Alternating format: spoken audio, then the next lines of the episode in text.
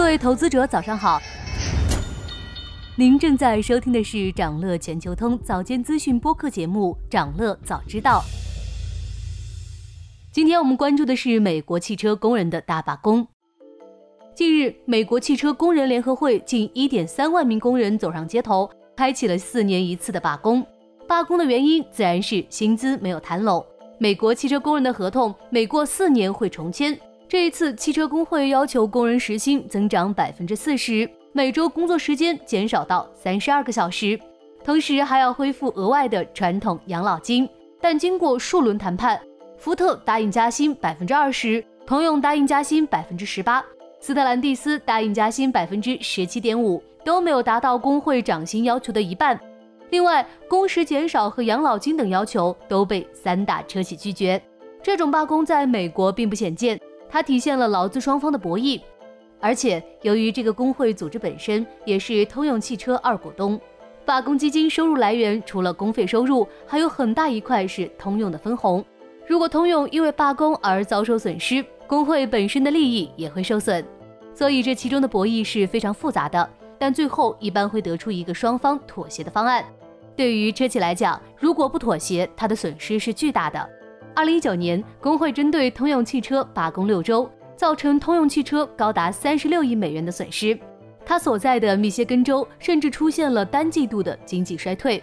但如果妥协，则意味着车企成本上升，竞争力下滑。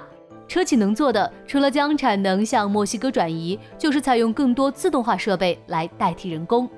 所以，不管罢工情况如何，三大车企在美国的业务都会被削弱。赢家除了邻国墨西哥，还有就是特斯拉了。因为特斯拉内部是没有工会的，竞争对手的任何加薪行为都将提升特斯拉的成本优势。讲到这里，你可能会好奇，特斯拉没有工会，工人为何愿意打工呢？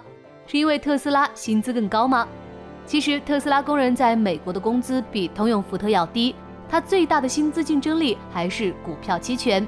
这些年，因为特斯拉股票暴涨，很多拿着股票的员工甚至成了百万富翁。这是股价长期不涨的通用福特所无法比拟的。很长一段时间，在特斯拉的巨大光环下，底特律车企三大巨头存在感都很低。他们通常出现关于特斯拉的股市新闻里，大涨时特斯拉一天能涨一个福特，大跌时也能一天跌去一个通用。斯特兰蒂斯大家可能比较陌生，它是标致雪铁龙和菲亚特克莱斯勒的合并公司，是当下全球第四大车企。三巨头市场表现乏力，也不能全甩锅给工会。更重要的原因是他们电动化上迟缓的反应。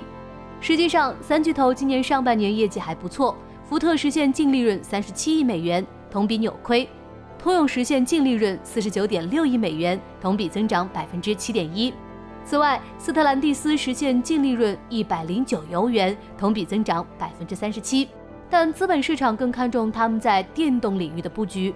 福特上半年又推迟了电动汽车生产目标，预计二零二三年电动汽车业务仍将亏损四十五亿美元。通用也因为电池问题延迟了生产，斯特兰蒂斯则仍在为销量做评估。这些慢动作都不是资本市场乐于看到的。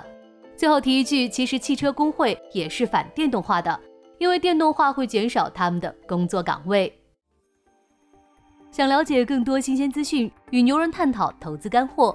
现在就点击节目 show notes 中的链接，进入掌乐全球通 app。以上就是今天掌乐全球通掌乐早知道的全部内容，期待为你带来醒目的一天。祝您在投资中有所斩获，我们明早再见。